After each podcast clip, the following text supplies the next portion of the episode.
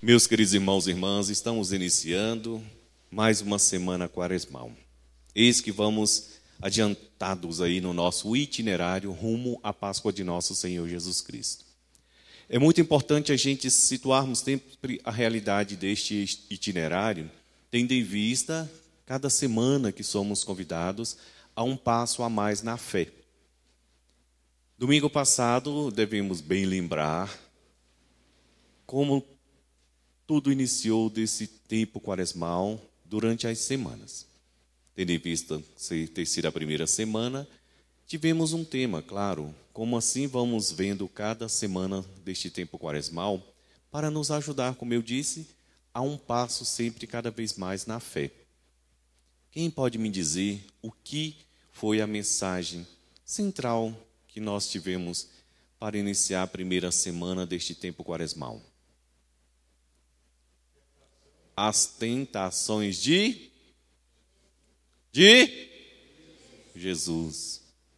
Eu tenho um certo medo quando nós, de uma certa forma, pode até ser vergonha, espere em Deus que seja. Quando a gente faz uma pergunta assim, de uma realidade de uma semana para outra da palavra de Deus, e quando não há resposta, o medo qual é?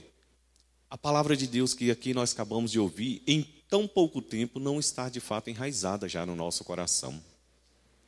Porque, querendo ou não, domingo passado nós celebramos, na primeira semana desse tempo quaresmal, as tentações de Jesus, que na sua fidelidade mostra que não lutando com a realidade própria da sua força, como também nós também temos que ter o cuidado de não querer enfrentar o demônio jamais, e principalmente contando só com as nossas próprias capacidades, que vai ser derrota feia. Mas vendo Jesus que assumiu nossa condição humana, e diz Santo Agostinho, para nos dar o exemplo da vitória que realmente teremos quando nós estivermos sempre nele, e que assim venceu na fidelidade à vontade do Pai cada tentação que o demônio fez a ele. Então, para a primeira semana foi esta mensagem, a vitória de Jesus com a fidelidade, o amor à vontade do Pai, fazendo aquilo que o Pai realmente pede diante das realidades que foi tentada pelo demônio. Hoje, para darmos um passo a mais, Jesus ele se mostra transfigurado.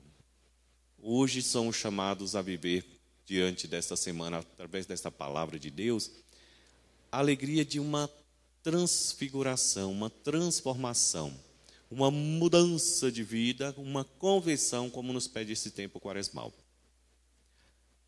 A realidade aqui necessária é o fortalecimento da nossa fé. São Leão Magno comentando essa passagem bíblica, ele vai dizer que Jesus se transfigurou como essência dessa transfiguração fortalecer a fé dos seus discípulos, tendo em vista estar um tanto abalado quando ele predisse a sua paixão, morte e ressurreição. Nós bem sabemos como realmente aconteceu, depois que ele pergunta aos seus discípulos quem ele era para eles, Pedro toma a palavra e diz: Tu és o Messias, o Filho de Deus vivo, o nosso Salvador. Com essa profissão de fé, depois tem todo o primado que Jesus dá a Pedro. Mas quando Jesus começa a dizer o que de fato esse filho do homem veio para realizar, que é sua paixão, morte e ressurreição, o mesmo Pedro toma Jesus à parte e diz: Não, não, Senhor. Tu não és o Salvador? Não é o Messias esperado? Como assim ter que passar por uma realidade tamanha dessa de ser morto, ressuscitar depois? Mas não, não, não. Jesus chega a ter que dizer para eles: Vai para trás de mim, Satanás, porque tu não está pensando os pensamentos de Deus, mas dos homens.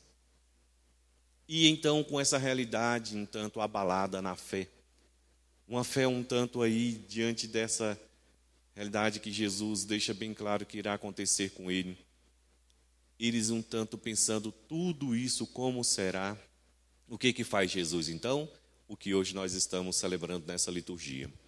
Jesus toma consigo Pedro, Tiago e João e leva eles a uma realidade à parte leva a este monte sagrado, esta montanha sagrada, o que chamamos também Monte Tabor, na palavra de Deus. E ali o que, que acontece? Jesus, ele se deixa ver transfigurado. Transfigurado. Diante de Jesus, ao seu lado tem ali Moisés e Elias, um representando a lei, o outro os profetas, fazendo com que também os discípulos vendo pudessem trazer à memória aquilo que eles mesmos, Moisés, Elias, já havia dito a respeito do que viria acontecer com Jesus quando ele, o Messias, viesse a este mundo. A visão é tão encantadora aos olhos de Pedro, principalmente como aquele que sempre toma a iniciativa, que quando ele fica vislumbrando tudo aquilo, ele diz: Senhor, é bom ficarmos aqui. Nem pensa neles, né? Primeiramente, é claro, em Jesus, Moisés e Elias. Façamos aqui três tendas uma para ti, outra para Moisés e outra para Elias. Quando Pedro acaba de dizer isso, diz a palavra de Deus que uma nuvem logo se encobriu, e eles caindo por rosto em terra, até com medo. Da dessa nuvem vem uma voz que diz: Este é o meu filho amado, em quem coloquei todo o meu agrado. Escutai. Escutai. Aqui está algo fundamental para a realidade também deste tempo quaresmal: escutar mais o Senhor. Meus queridos irmãos e irmãs, tira tempo para o Senhor, gasta tempo com Ele, para que você, escutando, coloque em prática aquilo que Ele vai, vai pedir. Tira tempo para o Senhor. Às vezes a gente está perdendo tanto tempo, perde tempo com redes sociais, perde tempo com televisão, perde tempo com tantas e tantas coisas escutando tantas outras vozes que pouco ou nada está ajudando na construção da nossa realidade para a salvação eterna. No entanto, ainda damos brecha, damos brecha, damos brecha a essa realidade em nossa vida. Mas hoje precisamos ouvir também nessa teofania, essa voz de Deus que diz: Eis o meu filho que eu enviei para a vossa salvação, escutai-o escutar e gasta tempo diante dele. E Jesus se deixa encontrar tão fácil. Eis que em toda a Eucaristia nós temos a alegria de encontrar aqui, na sua presença real, corpo, sangue, alma e divindade. Mas está Jesus num sacrário vivo, tanto quanto a gente quiser assim encontrar, todos os dias de nossa vida, se assim determinarmos. O grande problema é que nós vamos nos ocupando com coisas muitas das vezes insignificantes à nossa vida. E a isso vamos dando todo o tempo que realmente assim temos. Então hoje temos que ouvir mais essa voz de Jesus que assim nos pede o Pai, nosso Deus. Que nós possamos fazer desse tempo quaresmal, meus queridos irmãos e irmãs, um momento de muita e verdadeira intimidade com o Senhor. Que hoje possamos também pedir a graça de deixar-nos conduzir por Jesus sobretudo por essa semana que vamos começando hoje, para bem vivermos cada semana desta quaresma, unindo cada realidade do tempo que vai nos proporcionando este momento precioso rumo à Páscoa de nosso Senhor Jesus Cristo. Sabendo que com Ele nós podemos vencer todas as tentações, as tentações que teremos na vitória junto com Cristo, é para que nós possamos sempre, sempre trazer no coração a alegria e a certeza de que também como Ele glorioso se mostra assim nessa montanha sagrada, será a vitória gloriosa também de cada um daqueles que se deixa conduzir por Ele. E essa vitória é para mim e é também para você.